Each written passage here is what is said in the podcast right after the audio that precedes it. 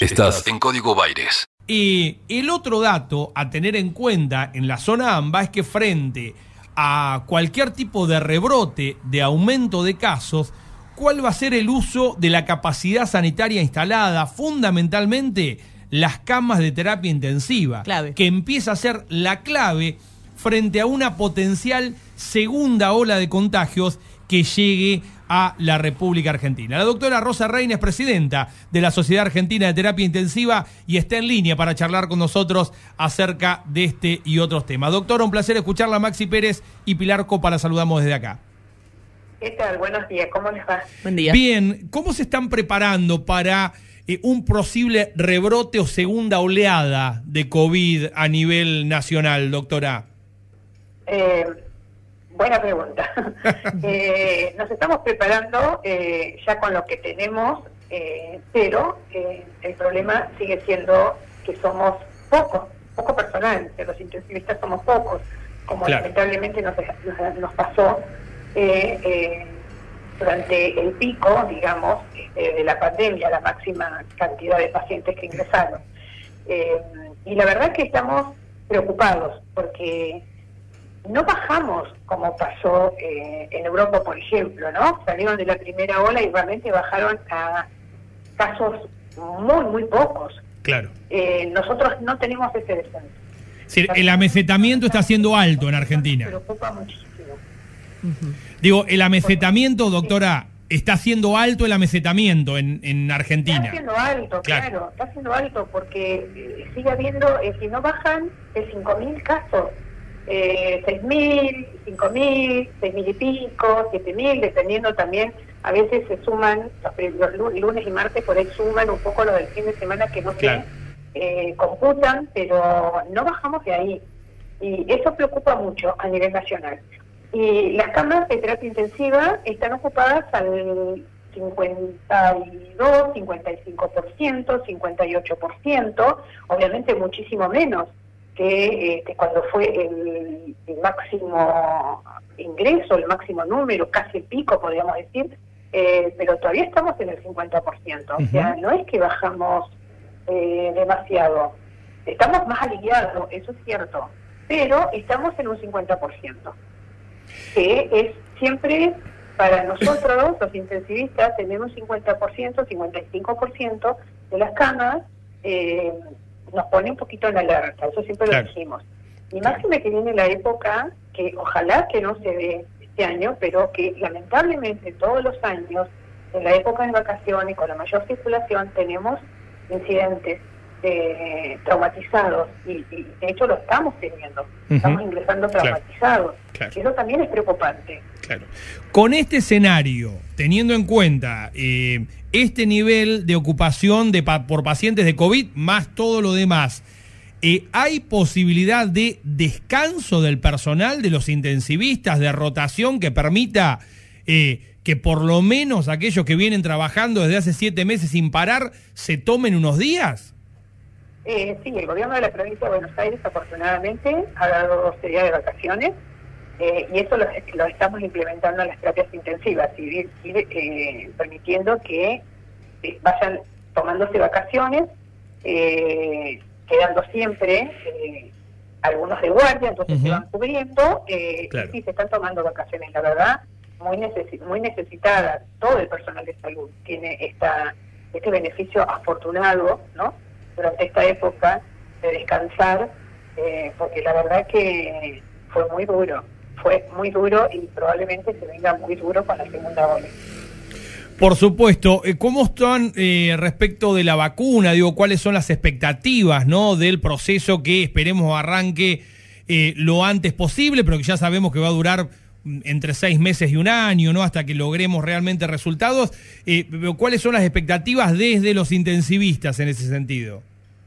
Eh, la verdad que, bueno, todos tenemos las expectativas puestas en la vacuna. Ojalá realmente se empiece a vacunar lo más pronto que se pueda. Eh, Entendemos y sabemos que la logística es muy grande, es muy grande, pues son muchas dosis eh, que hay que, bueno, de acuerdo al tipo de vacunas, el tipo de refrigeración, y hay que tenerlo en todo el país. O sea, es una logística muy importante, realmente, eh, que por primera vez en se da porque la verdad que nunca nos pasó una cosa como esta.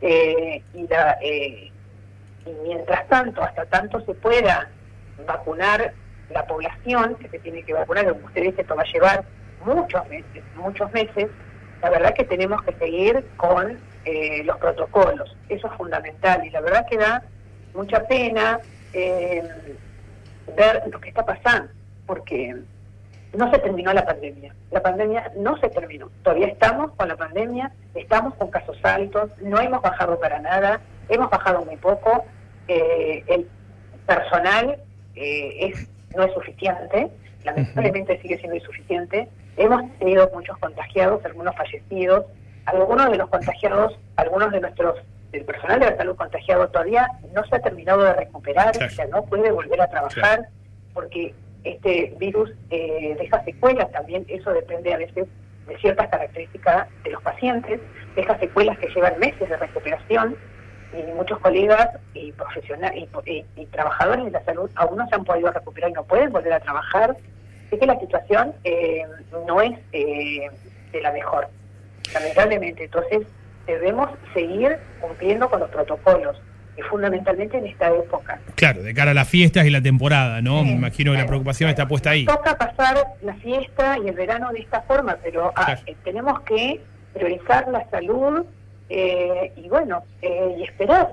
Es, es un año más, pero es, es esperar hasta que podamos, tener, toda la población pueda estar vacunada, pero hay mucho riesgo en no respetar los protocolos, mucho riesgo. Se puede eh, se puede circular, se puede andar, pero respetando los protocolos, el distanciamiento, el uso del barbijo, el lavado de manos, eh, no aglomerarse, poca gente, hacer este reuniones con muy poca gente, proteger a los integrantes de la familia que son de alto riesgo. Es fundamental porque todavía no están vacunados. Entonces es fundamental esto. No eh, tratemos de no enfermar a familiares, amigos, a seres queridos.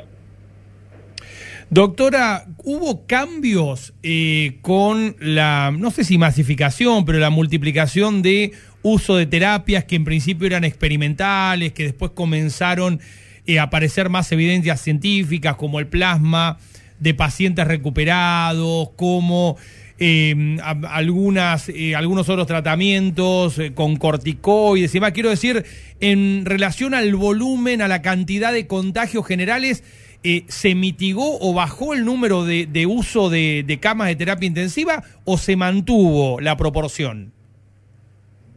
a ver si entendí bien la pregunta. en relación a las diferentes tratamientos, dice usted? Claro, digo, eh, ¿se logró bajar el uso de cama de terapia? Digo, no solamente en relación a la cantidad de contagios, sino de los tratamientos que fueron apareciendo. No, no, no. Los tratamientos no, no tuvieron impacto en, el número de pacientes ingresados a, a, las terapias intensivas porque esos tratamientos se colocan, se inician, perdón, con el, con el paciente ingresado. Entonces eso no modifica ah, bien. el ingreso de los pacientes, ¿sí? Los corticoides se dan en pacientes que necesitan oxígeno o que necesitan ingresar al ventilador siete días después de haber comenzado con los síntomas. El plasma, bueno, están los dos trabajos importantes que se han realizado. Uno eh, que mostró beneficio es dentro de los cuatro días eh, de comenzado los síntomas, de una forma muy precoz. Eh, y fundamentalmente en pacientes no tan graves. El, el, otro que mostró no tener ninguna diferencia son los pacientes ya ingresados, o sea que no hay nada preventivo que impida, hasta ahora no tenemos nada preventivo que impida el ingreso a los pacientes a la terapia intensiva. Bien, es bueno decirlo esto y explicarlo porque para que no quede la sensación, ¿no? De que tratamientos paliativos eh, logran evitarlo, ¿no? Digo que hay que seguir reduciendo los contagios para evitar que colapse el, el uso de camas. Exactamente, exactamente. Hay que tratar de evitar la diseminación del virus, eh, tratar de evitar todas aquellas situaciones que favorecen el contagio eh, a los que nos circundan, ¿no? con, las personas que estamos. Doctora, muchísimas gracias. hay personas que son muy vulnerables y bueno, son las que tienen los eventos más graves, los que ingresan a terapia intensiva. Gracias, doctora, por estos minutos con Radio La Plata. No, por favor, muchas gracias a ustedes. Un fuerte abrazo. Rosa Reina, la presidenta de la Asociación Argentina de Terapia Intensiva, ¿no? Los intensivistas, que me atrevo a decir, piden a gritos, muchachos, aflojemos, ¿no? Aflojemos, evitemos los contagios. Por favor. Sigamos los protocolos. Evitemos la circulación del virus. Que ya es lo mínimo que tenemos que hacer. por y vos Dios. fíjate la manera en la cual la doctora Reina lo decía. Evita contagiar a los demás. Y yo creo que es un acierto, porque lo que hemos perdido es el temor al contagio personal. El equilibrio justo entre música e información. Está en Radio La Plata. Radio La Plata. El nombre de tu ciudad. Tu ciudad. Tu ciudad.